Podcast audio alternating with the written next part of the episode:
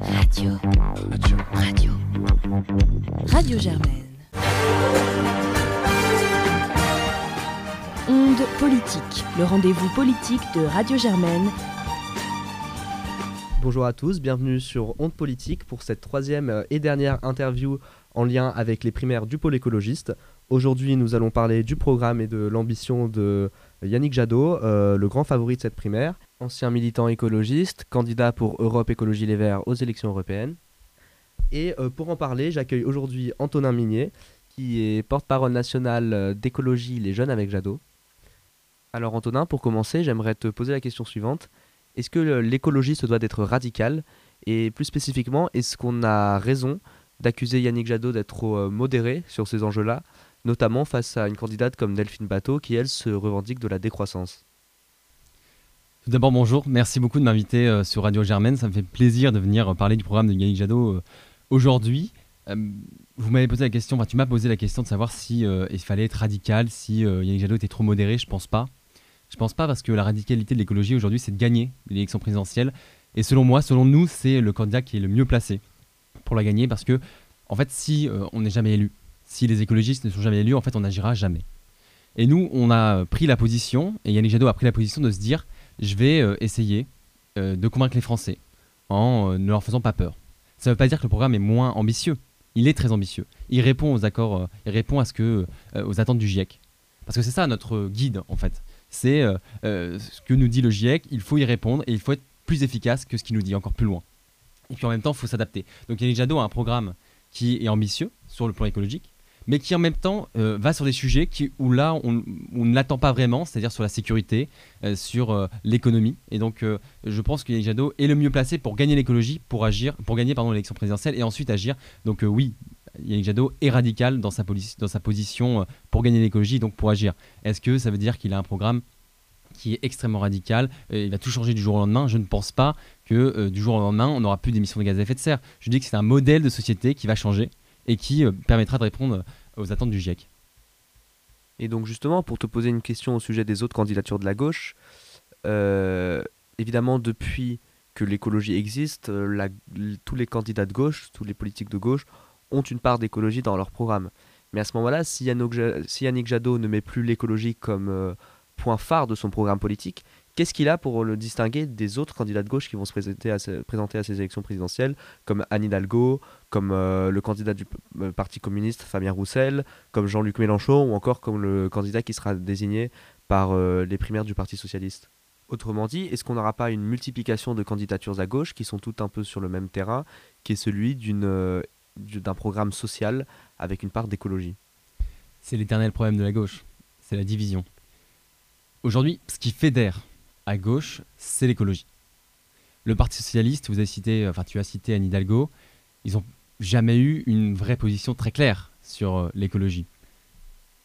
Moi, j'ai tendance à dire qu'il n'y a jamais eu, dans l'histoire de la politique, mieux que les écologistes pour faire d'écologie. Est-ce que tu trouverais que, par exemple, Anne Hidalgo, elle a justement cette euh, crédibilité supplémentaire d'avoir agi au niveau local, au niveau de la, ville de Paris, sur la euh, politique cyclable, par exemple, alors que Yannick Jadot a toujours été dans le discours, concrètement alors non, Yannick Jadot n'a pas toujours été dans le discours. En tout cas, il n'a pas une mandat local euh, qui, euh, puisse montrer une action. Euh, non, il a, fait, il a fait encore mieux peut-être. Il a été pendant plus de dix ans la figure de l'écologie politique en France. Il a été aussi au Parlement européen. Il a notamment agi sur la pêche électrique. C'est lui en partie qui a, qui a en partie permis de supprimer et d'interdire cette pêche électrique en Europe. Donc non, Anne Hidalgo, on n'a critique absolument pas sur Paris. Elle est une maire excellente. Euh, et d'ailleurs, nous voulons justement qu'elle reste à Paris parce que on ne peut pas aujourd'hui, en tout cas, dans une ville qui est en train de se métamorphoser comme Paris, être à 100% euh, candidat et candidate pour l'élection présidentielle et en même temps être 100% candidat euh, et en même temps 100% être maire. Et elle l'a dit elle-même il y a un an, quand elle répondait à Quotidien en disant que Paris était un enjeu stratégique pour agir sur l'écologie, eh bien je pense qu'elle avait raison à ce moment-là. Et c'est peut-être une erreur de sa part de cette portée candidate à l'élection présidentielle. Mais en tout cas, euh, elle ne va pas pouvoir être euh, à 100% candidate, à 100% maire. Et euh, je pense qu'elle va devoir, au bout d'un moment, faire un choix. Et si, c'est pas, si elle veut rester à Paris, je pense que l'écologie politique aujourd'hui, c'est Yannick Jadot. Et donc, si Yannick Jadot passe cette primaire, j'espère sincèrement qu'elle nous rejoindra. Donc, d'accord, donc tu espères un retrait d'Anne Hidalgo en cas de victoire d'Yannick Jadot entre les deux tours. Oui. Mais il n'y a pas seulement euh, Anne Hidalgo, il y a de nombreux candidats à gauche. Alors, est-ce qu'on doit s'attendre à une union de la gauche, au retrait d'autres candidats, peut-être éventuellement au retrait d'Yannick Jadot? Euh, Comment euh, envisager la possibilité que au moins un candidat de gauche se retrouve au deuxième tour de l'élection présidentielle? Et, notamment vis-à-vis de candidats qui seraient plus à une gauche radicale, je pense notamment à Jean-Luc Mélenchon, à Fabien Roussel du Parti communiste également. Euh, qu'en est-il de ces candidats qui sont d'une gauche plus radicale que Yannick Jadot? Mélenchon, il a l'air déterminé à y aller. Est-ce que une seule fois, on a cru entendre Jean-Luc Mélenchon euh, dire qu'il était potentiellement d'accord pour rejoindre quelqu'un? Absolument pas. Mais ça fait dix ans que c'est comme ça. Yannick Jadot, lui, en 2017, il a pris la position de dire je rejoins le Parti Socialiste parce qu'il est temps d'agir. On a vu le résultat, ça a fait 6%. Je pense que du, coup, le Parti Socialiste n'est plus euh, l'avenir. Ça l'a été un moment, aujourd'hui ça ne l'est plus.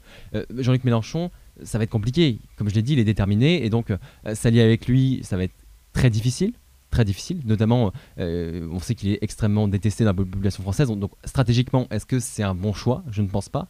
Et en même temps, lui n'est pas convaincu non plus, il faut aller avec les autres. Donc je pense pas qu'il y aurait une alliance entre la LFI et euh, les écologistes. En tout cas, euh, ça paraît compliqué, mais n'importe quel candidat, écologiste, hein, que ce soit Yannick Jadot ou les autres, je pense que ça va être extrêmement difficile. Extrêmement difficile.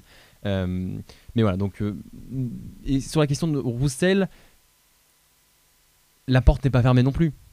La porte n'est pas fermée non plus. Lui non plus ne ferme pas la porte. Il a l'air aussi déterminé pour y aller. on verra ce que ça va donner. Une petite question avant de, de passer au programme de Yannick Jadot. Pourquoi avoir choisi de militer euh, pour Yannick Jadot Qu'est-ce qui le différencie des autres candidats à ces primaires?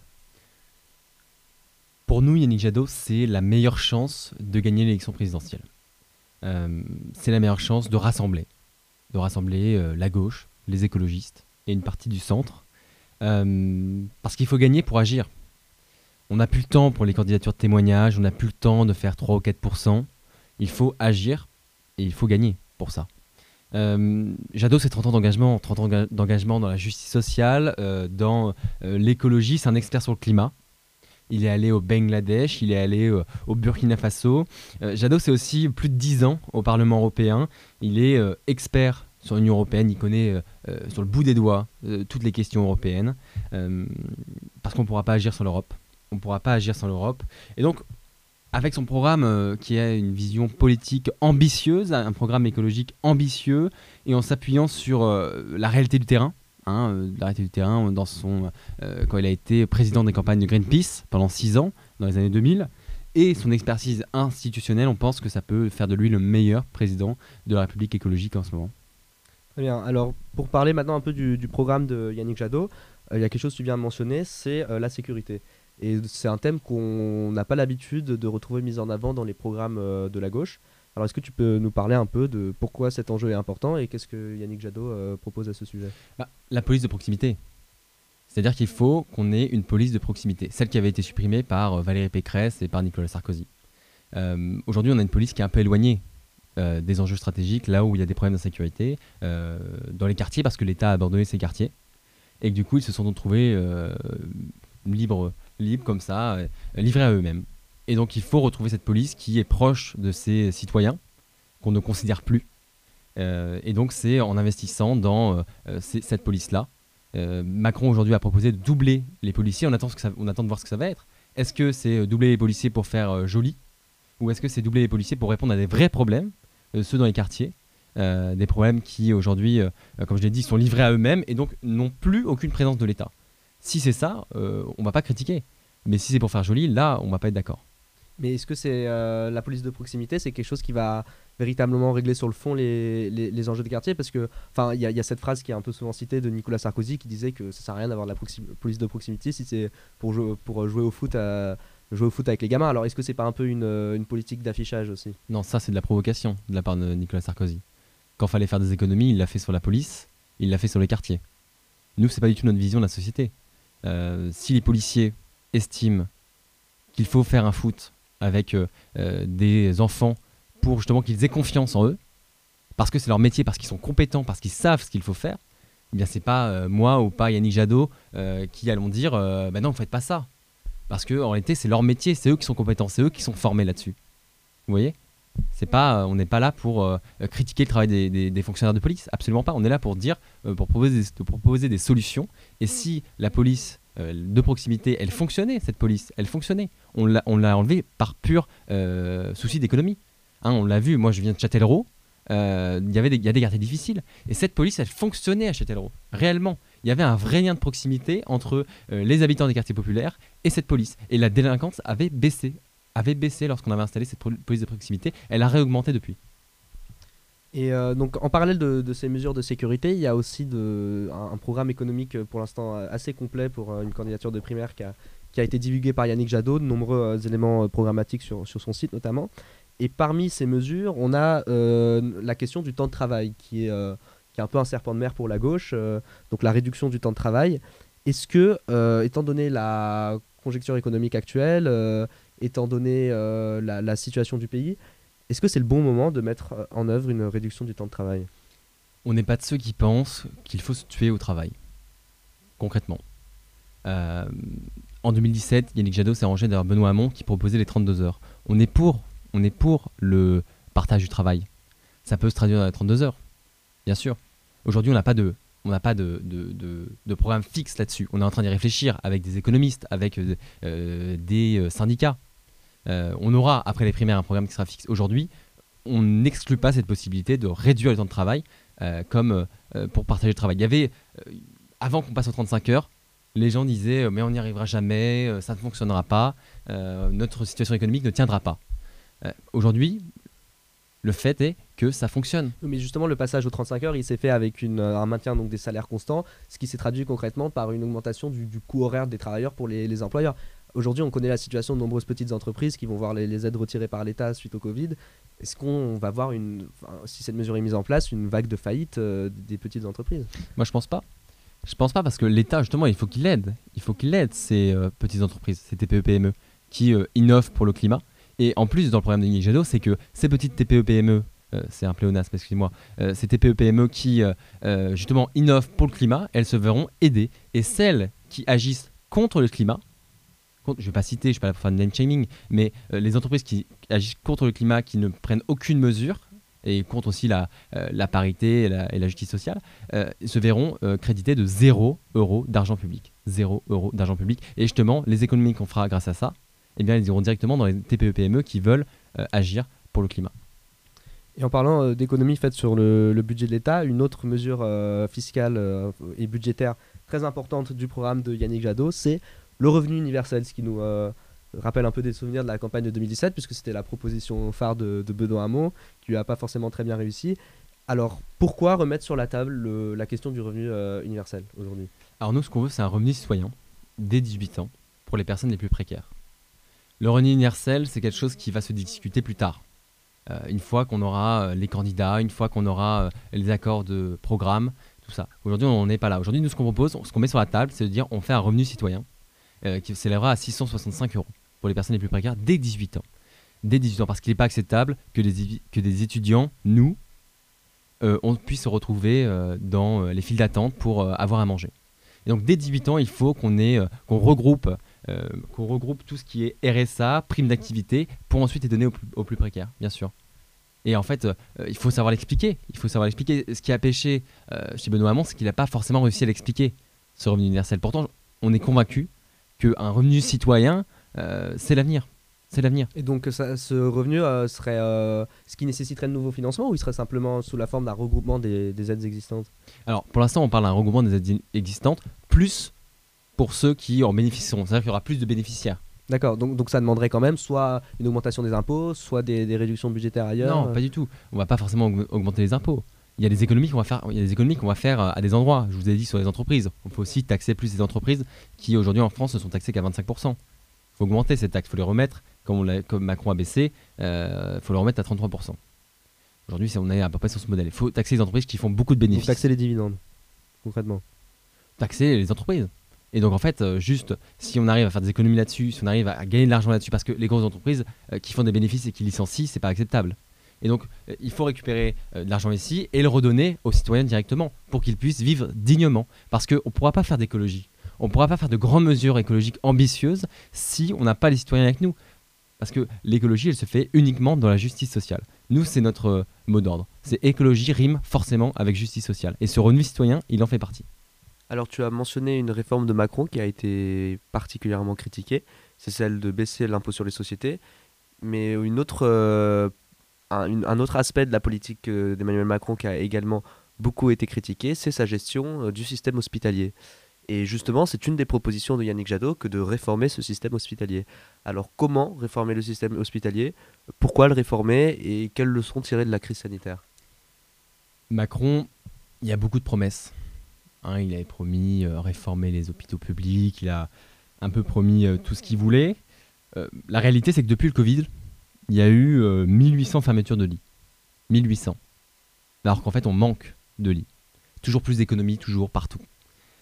Nous, ce qu'on dit, c'est que il faut mettre 4 milliards sur la table. C'est ce que disent les experts. 4 milliards sur la table. Et c'est 4000 infirmières. Et euh, augmenter euh, les lits. Mais surtout, ce qui est primordial, c'est de dire qu'il faut baisser le nombre de malades. Aujourd'hui, il y a 60 000, 60 000 morts euh, de la pollution en France par an. Et il y a des centaines de milliers de maladies qui sont dues à la pollution. Donc si on réduit cette pollution euh, dans l'air, par plein de processus, on pourra y revenir, et bien en fait, on diminue le nombre de malades et on libère, on soulage les hôpitaux. C'est comme ça que ça fonctionnera. Et on peut aussi faire des économies et gagner de l'argent sur certains, euh, euh, sur certains sur certains points, et on pourrait y revenir sur le cannabis notamment. Euh, on pourrait revenir, c'est pas, c'est pas seulement une mesure pour faire des économies et gagner de l'argent le cannabis, absolument pas. hein. C'est une mesure de santé publique tout d'abord. Mais c'est aussi de l'argent qu'on récupérera grâce à euh, la vente de cannabis le moins possible, on espère, bien sûr. Euh, et ça servira à faire de la prévention. Parce que aussi, il faut savoir que le cannabis, c'est aussi ça qui fait que les gens vont dans les hôpitaux, parce que c'est vraiment extrêmement dangereux pour la, pour la santé, on le sait. Il faut faire de la prévention et il faut mettre de l'argent qu'on récupérera grâce à cette vente de cannabis dans les hôpitaux.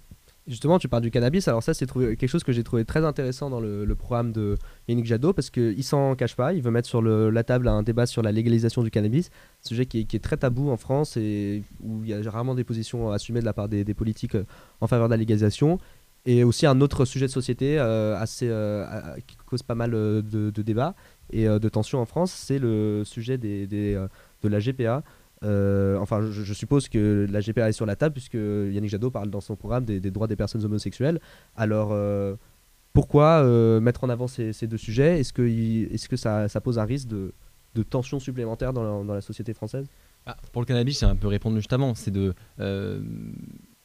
au lieu d'alimenter les mafias dans les quartiers, on va récupérer cet argent pour en faire de la prévention et l'investir dans les hôpitaux. Ça veut dire quoi le- concrètement? Ça veut dire légaliser le cannabis euh, Légaliser le cannabis. Aujourd'hui, le cannabis, c'est 80% de la drogue qui est consommée en France. On est le pays qui consomme le plus de cannabis en Europe et là où il y a le plus euh, de répression. Il y a quelque chose qui ne va pas. Il y a quelque chose qui ne va pas. Donc, il faut vraiment qu'on légalise cette drogue, qu'on la légalise parce que nous, les écologistes, on préfère, on préférera toujours euh, un médecin qui accompagne un, euh, quel- un consommateur de cannabis qu'un policier qui vient lui mettre du PV, qui vient lui mettre des PV. Donc en fait, il faut réellement euh, se dire qu'il y aura une vraie politique d'accompagnement, une vraie politique de prévention sur le cannabis. Ça va pas seulement être euh, euh, du cannabis loisir. C'est pas ça qu'on veut. C'est on sait que les gens, s'ils veulent se procurer du cannabis, ils s'en procurent. Donc, ça veut dire concrètement, euh, si cette mesure est, mise en œuvre, on pourra se, procurer du cannabis euh, dans un, un magasin qui à pignon sur rue, euh, comme on peut par exemple aux- euh, dans de nombreux États américains ou aux Pays-Bas. Il y aura des licences, bien sûr. Pour, euh, il faudra des compétences pour le vendre, comme aujourd'hui on l'a avec l'alcool et le tabac, bien sûr. D'accord. Et donc, deuxième sujet de société, c'est celui de la GPA. Alors, c'est un, un sujet qui a été mis sur la table lors de la discussion de la, la loi bioéthique il y a un ou deux ans. Et c'est aussi un, un sujet qui est de plus en plus présent dans les débats et dans les médias depuis euh, le mariage homosexuel, donc la loi Taubira de 2013. Alors, euh, est-ce que c'est le moment de légaliser pleinement la GPA pour, euh, les, pour, les, couples, de même sexe? Alors déjà, on légalise pas la GPA pour les couples de même sexe. Si on la légalise, elle est pour tout le monde. Et puis je pense qu'il est temps d'ouvrir le débat. Aujourd'hui, il y a un tabou autour de la GPA. On a l'image du système américain où on paye des mères porteuses, où euh, elle est euh, pas si éthique que ça finalement. Parce qu'on paye pour avoir un enfant, euh, des femmes peuvent en réalité, comme certains aiment le dire, vendre leur corps, même si je déteste ce terme, je déteste ce terme. Moi, je suis pour une GPA éthique. Pour une GPA éthique. Personnellement, à titre personnel. Aujourd'hui, dans le parti, dans, même chez les jeunes écologistes, même chez les jeunes avec Jadot, tout le monde n'est pas pour. Tout le monde pas pour. Il y a des débats encore internes. Parce que justement, là, par exemple, la lutte contre la précarité, c'est une thématique importante de la campagne de Yannick Jadot. Est-ce que ça serait pas euh, un, un moyen euh, de précarisation supplémentaire des, des femmes euh, qui n'ont pas les moyens de, subs- de- de subsister par d'autres moyens? Moi, je pense qu'il faut arrêter euh, de baser notre réflexion médicale sur le système de santé américain. C'est pas parce que les États-Unis ont fait la GPA de cette façon que la France doit le faire de la même façon. Il faut pas rémunérer les femmes qu'ils font. Je pense que euh, si on doit la légaliser, il y a les débats qui vont être ouverts, on va euh, discuter, savoir est-ce que oui ou non, comment est-ce qu'on le fait, mais il faut une GPA éthique euh, comme, c'est-à-dire que si Sur la base du bénévolat, donc. sur la base du bénévolat. Et je pense que ça peut fonctionner. Tu as mentionné tout à l'heure au sujet donc de prévenir plutôt que guérir pour le financement du système hosp- hospitalier, le sujet de la pollution. Et justement, une des propositions phares de Yannick Jadot, c'est d'ici euh, 2030 de- d'interdire complètement la vente de voitures hybrides ou euh, à moteur thermique en France et euh, que la, la seule, euh, le, le seul type de voiture neuve possible à l'achat soit les voitures électriques. Alors, est-ce que c'est vraiment réaliste? Est-ce qu'on a les- l'infrastructure nécessaire et la technologie nécessaire aujourd'hui et euh, pour, que, pour que chaque Français puisse se procurer une voiture électrique à prix raisonnable? Déjà, je trouve ça bien que tu aies bien dit que c'était la vente qui était interdite. C'était pas la circulation des Mhm. voitures thermiques en 2030. C'est la vente. Euh, Est-ce qu'on a euh, aujourd'hui la possibilité de vendre des voitures euh, en 2030 qui soient uniquement électriques? Je pense que oui. Premièrement parce qu'il va falloir investir. hein. Et Yannick Jadot propose d'investir euh, 20, mi- 20 milliards d'euros par an dans l'innovation, pas seulement des voitures, mais ça en fera partie. Aujourd'hui, on sait qu'une voiture électrique pollue moins qu'une voiture thermique. Généralement, les, euh, les partisans de la voiture thermique vont dire oui, mais la voiture électrique, ça pollue autant, voire plus que la voiture thermique. thermique. Aujourd'hui, il y a des études qui montrent qu'une voiture électrique, c'est pas parfait. C'est pas parfait, absolument pas. C'est pas ce qu'on dit, mais ça polluerait toujours 69% moins si on prend euh, toute la vie. Donc en Hein. prenant en compte la fabrication de la batterie notamment. Bien sûr, et le recyclage derrière. Et les déchets. Euh, ça pollue toujours 69% de moins. Donc c'est énorme. L'objectif sur euh, ensuite sur est-ce que les voitures électriques vont être abordables ou pas? Oui, moi je pense qu'elles seront abordables parce que en fait euh, il y aura pas il y aura euh, euh, des technologies dans 8 ans qui auront évolué. Et donc la voiture électrique, on le sait déjà, son coût est en train de baisser vraiment de façon faramineuse. Aujourd'hui, acheter une voiture électrique à 10 ans, c'était pas comme acheter une voiture électrique aujourd'hui. Absolument pas. Et donc, l'objectif aussi à terme, c'est que les gens qui puissent prendre les transports en commun prennent les transports en commun. C'est aussi ça, c'est qu'il y ait moins de gens que des voitures. Euh, Mais dans les endroits où on est obligé d'avoir une voiture, hein, à la campagne, on est obligé d'avoir une voiture. Parce qu'on sait que ces gens-là sont aussi euh, ceux qui ont souvent le moins de moyens pour euh, s'acheter une voiture qui serait un peu plus chère euh, si la voiture électrique euh, en 2030 coûte plus cher qu'une voiture thermique. Alors, les gens qui sont à la campagne ne sont pas forcément les gens qui sont les plus pauvres. C'est les gens qui sont le plus loin de leur de mais, mais travail. qui ont le plus de besoins pour le coup. C'est eux qui ont le plus besoin de- de- d'essence, de, voitures. Si on leur retire, c'est vers eux qui auront le moins les transports en commun. Donc il y a une vraie, une vraie question autour d'eux. Est-ce qu'il y aura des aides qui seront développées spécifiquement pour ces personnes-là? Notamment, je pense à ceux qui usent de leur voiture ou de, de camionnettes ou de tracteurs pour leur outil de travail. Est-ce que ces personnes-là auront des aides supplémentaires pour justement euh, subvenir à leurs besoins?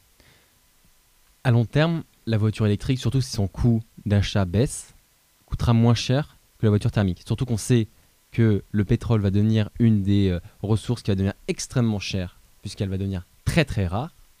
Donc l'électrique, surtout si on passe avec des énergies renouvelables, coûtera très peu cher. Parce qu'on sait que les énergies renouvelables coûtent deux fois moins cher à produire que euh, l'énergie nucléaire. Euh, donc l'énergie à long terme, une voiture électrique coûtera moins cher qu'une voiture thermique. Donc ce que tu économises sur le prix de la voiture, tu comptes euh, le, enfin l'éventuel surcoût sur le coût de la voiture sera éventuellement compensé par le fait que l'électricité sera moins chère que l'essence. Ah bah, euh. quand un plein d'essence coûte 60 euros et qu'un plein euh, euh, d'électricité coûte 3 euros, euh, oui, euh, je pense qu'à long terme, euh, très rapidement, surtout si, comme je l'ai dit, que si le coût de l'achat euh, diminue, avec les nouvelles technologies, avec l'investissement qu'on va faire, euh, à long terme, ça coûtera moins cher pour les particuliers. D'accord. Et euh, la, la voiture, euh, pour revenir sur la voiture électrique, mais on peut également élargir ce sujet à d'autres formes d'énergie. Je pense notamment au, à l'uranium des centrales nucléaires. Et du coup, tu pourras préciser à ce moment-là ton, opinion et l'opinion de Yannick Jadot du coup autour des centrales nucléaires. Mais est-ce qu'on risque pas d'avoir une nouvelle dépendance euh, de l'extérieur vis-à-vis de la construction de ces voitures et de la production d'énergie, puisqu'on sait qu'aujourd'hui, euh, la grande partie de de l'énergie électrique est faite à partir de l'uranium et du nucléaire, dont on est dépendant, puisqu'on n'en a pas en France, on est dépendant d'autres pays. Pareil pour les terres rares qui sont nécessaires pour les circuits électriques. Est-ce qu'on ne risque pas de se créer une nouvelle dépendance vis-à-vis de l'extérieur? Toutes les formes de production d'électricité ont leurs défauts. Aujourd'hui, nous, on considère, les écologistes, que les énergies renouvelables ont moins de défauts que le nucléaire. Il faut sortir du nucléaire, mais pas tout de suite. On n'est pas des fous furieux du nucléaire, c'est-à-dire qu'on ne va pas se dire euh, d'ici demain, on arrête tout. hein. Euh, face à des gens qui sont euh, euh, à gauche et qui disent qu'il faut arrêter du jour au lendemain le nucléaire, et face aux extrémistes macronistes, parce que c'est un extrême. Macron et la droite, ce sont des extrêmes en termes d'énergie. C'est-à-dire qu'ils veulent du tout nucléaire, partout, tout le temps. Euh, nous, on a une position nuancée de dire euh, on veut sortir du nucléaire en 15, 20, 30 ans. Et on le remplace par quoi ce nucléaire alors? Par les- par- premièrement, on considère que la meilleure énergie, c'est celle qu'on ne consomme pas. Donc il faut réduire drastiquement notre consommation d'énergie. Ça, c'est la première chose. Euh, ça passe par l'isolation des bâtiments, ça passe par faire respecter la loi, euh, euh, des vitrines la nuit partout en France qui sont allumées.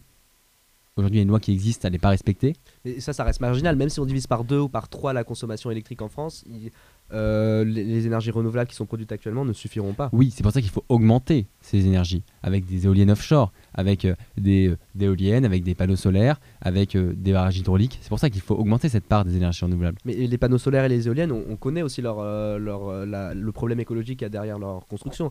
Le- la quantité d'acier qu'il faut pour construire une éolienne, euh, les, les terres rares qu'il faut pour euh, faire un panneau solaire. Alors est-ce que, écologiquement parlant, c'est vraiment la solution?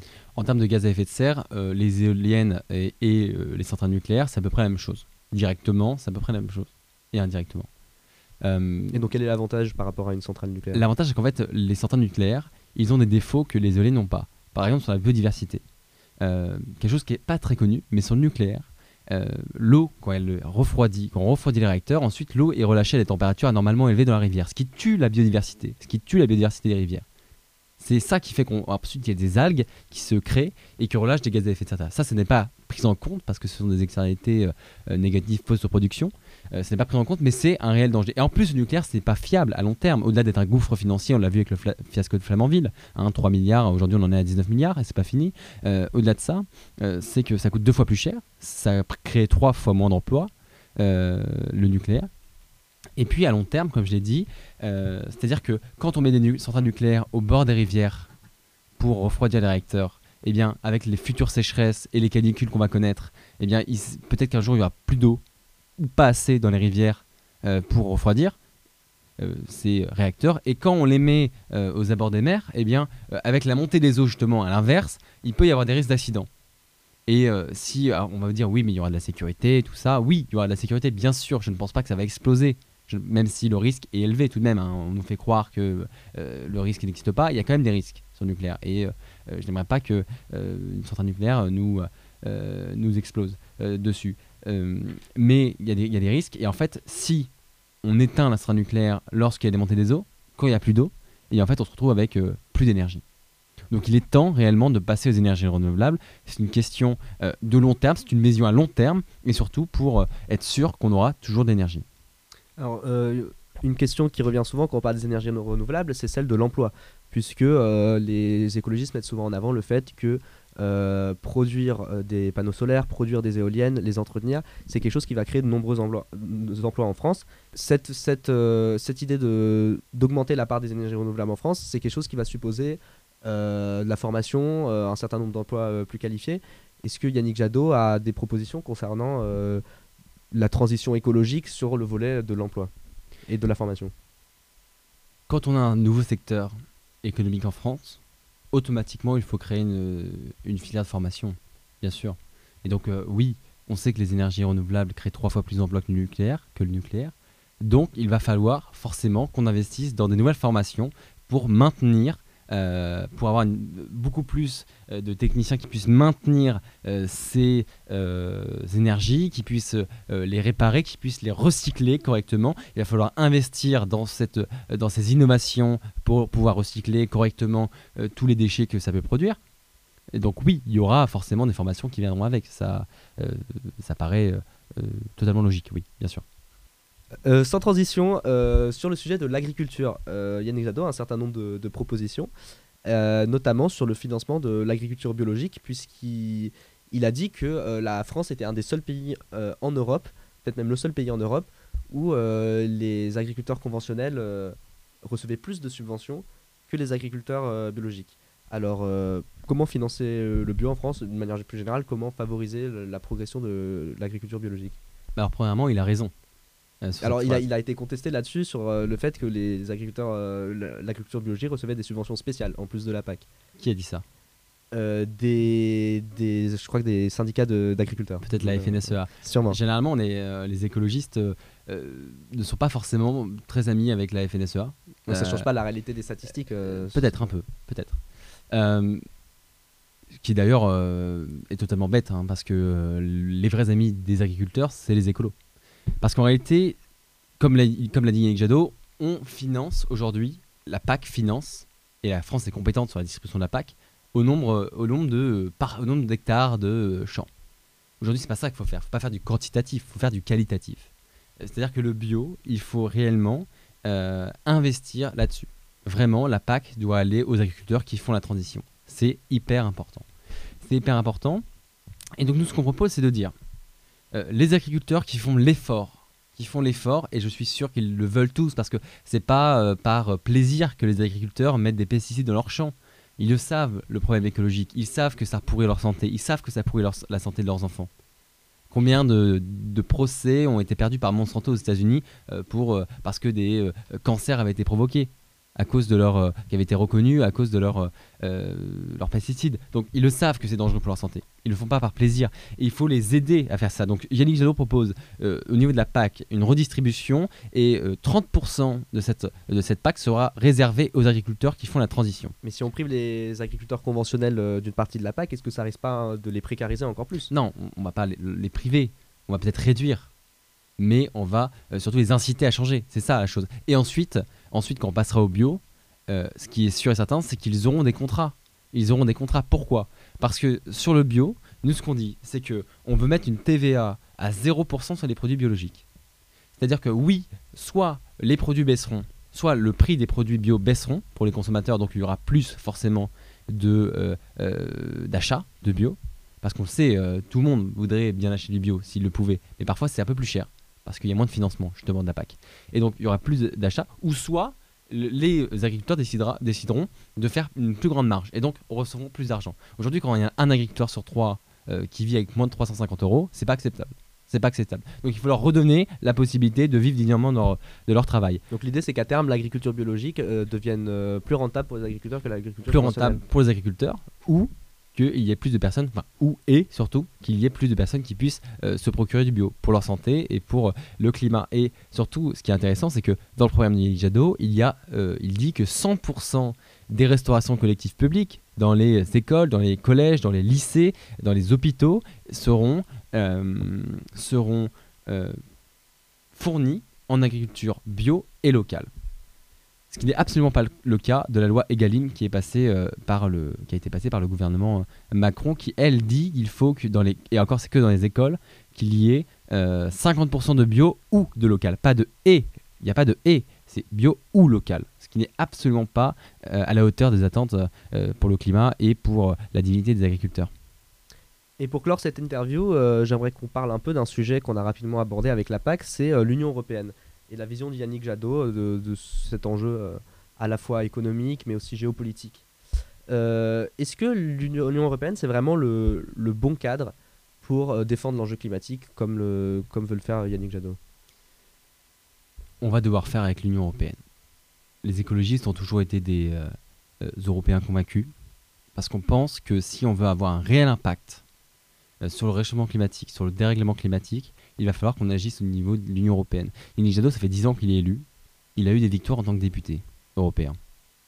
J'ai parlé de la pêche électrique, tout à l'heure. Alors je ne vois pas pourquoi est-ce que la deuxième puissance européenne ne pourrait pas obtenir des victoires écolo. Surtout qu'on sait que euh, les Grüne allemands sont en bonne passe pour être dans la majorité gouvernementale en Allemagne et que forcément il y aura des accords qui vont être trouvés entre l'Allemagne et la France. Et que lorsque l'Allemagne et la France veulent et se mettent à fond pour euh, agir au niveau européen, généralement, ils arrivent à être très convaincants et ils arrivent à agir. Donc oui, il faut rester dans l'Union européenne. Oui, il faut agir au niveau européen, c'est primordial. La France, c'est 1% des gaz à effet de serre mondiaux, même si on en apporte 70%. Il hein. hein, faut savoir que la France, sur son territoire, c'est 1%, mais en réalité, c'est beaucoup plus, parce qu'on en apporte. On apporte 70%. Donc en réalité, euh, on fait beaucoup plus que 1% des gaz à effet de serre mondiaux. Mais l'Union européenne, c'est un enjeu majeur. Il faut qu'on agisse à l'échelle de l'Union européenne. Il faut qu'on prenne euh, cette course, c'est parce que ça va être une course à celui qui est le plus écolo. Joe Biden est en train de lancer la transition aux États-Unis. Bon, c'est la transition à l'américaine, c'est pas celle qu'on prône. Nous, on veut aller plus vite, on veut aller plus fort, on veut être plus efficace, on veut être plus dans la justice sociale, ce qui n'est pas forcément le cas aux États-Unis. Mais il faut que l'Union européenne euh, prenne le train, prenne le train de cette course à, celui qui sera le plus écolo, parce que ça va devenir un vrai enjeu euh, mondial.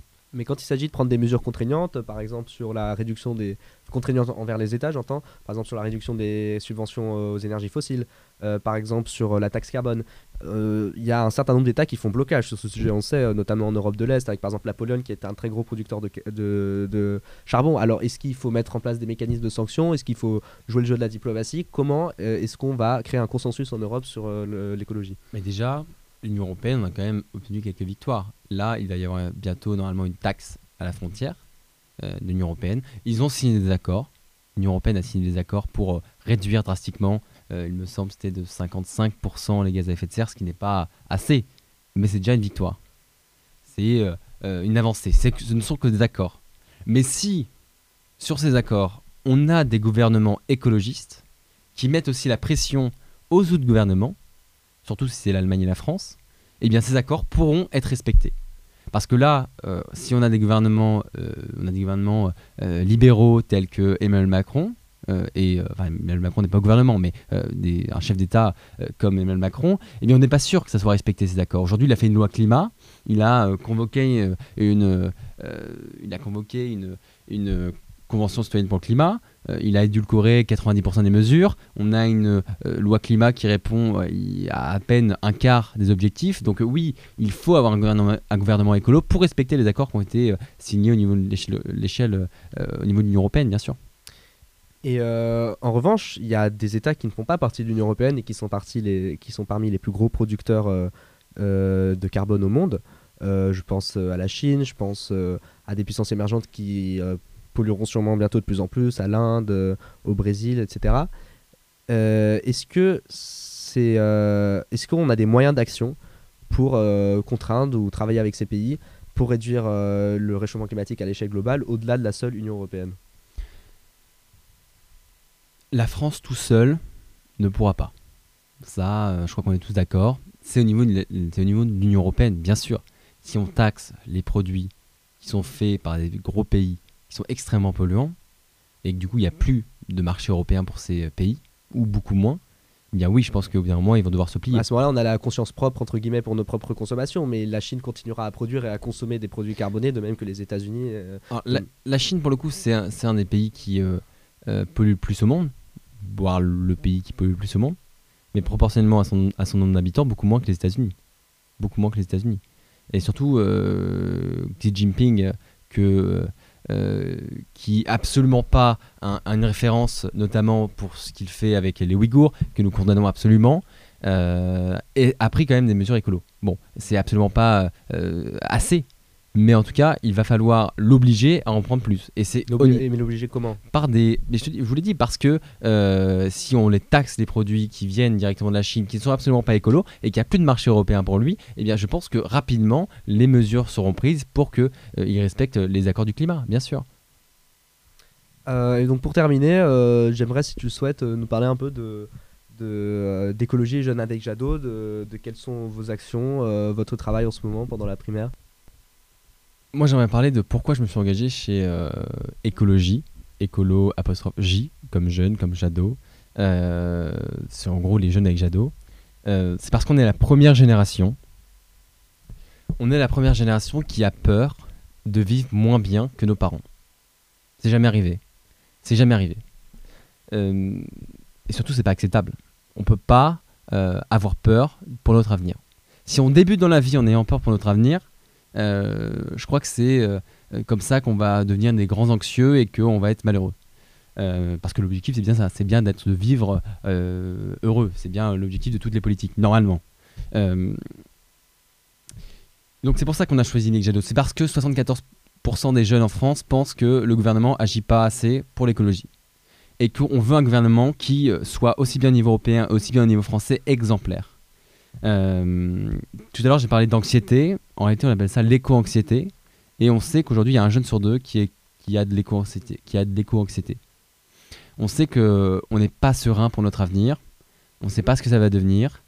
Euh, on ne sait pas comment est-ce qu'on va évoluer. On a le réchauffement climatique, on a eu le Covid. On sait que le Covid a été une crise qui a été absolument écologique, absolument écologique, et que ça peut se reproduire. Ça peut se reproduire, mais en pire, si on, si on continue comme ça à foncer dans le mur, avec toujours plus de productivisme, avec toujours plus de sociétés de consommation. Si on continue comme ça, on fonce droit dans le mur. Et donc, oui, on a décidé de s'engager chez euh, Yannick Jadot euh, en essayant de convaincre sur les réseaux sociaux, en essayant d'expliquer euh, ce qu'on faisait, c'est-à-dire on va tracter, on, on, fait des stories, on fait des posts, on explique ce qui se passe réellement dans le monde. On fait aussi pas que de l'écologie. Hein. On fait aussi, par exemple, dès qu'il faut parler euh, de ce qui se passe en Hongrie avec euh, euh, les LGBT, on le fait. Parce que c'est des causes qui nous tiennent extrêmement à cœur aussi. Hein. la cause des LGBT, la cause des femmes. Donc oui, on a décidé de rejoindre les Jadot pour toutes ces causes. Pour les causes humanitaires, pour les causes de justice sociale et pour les causes écologiques, bien sûr. Merci Antonin. Merci beaucoup.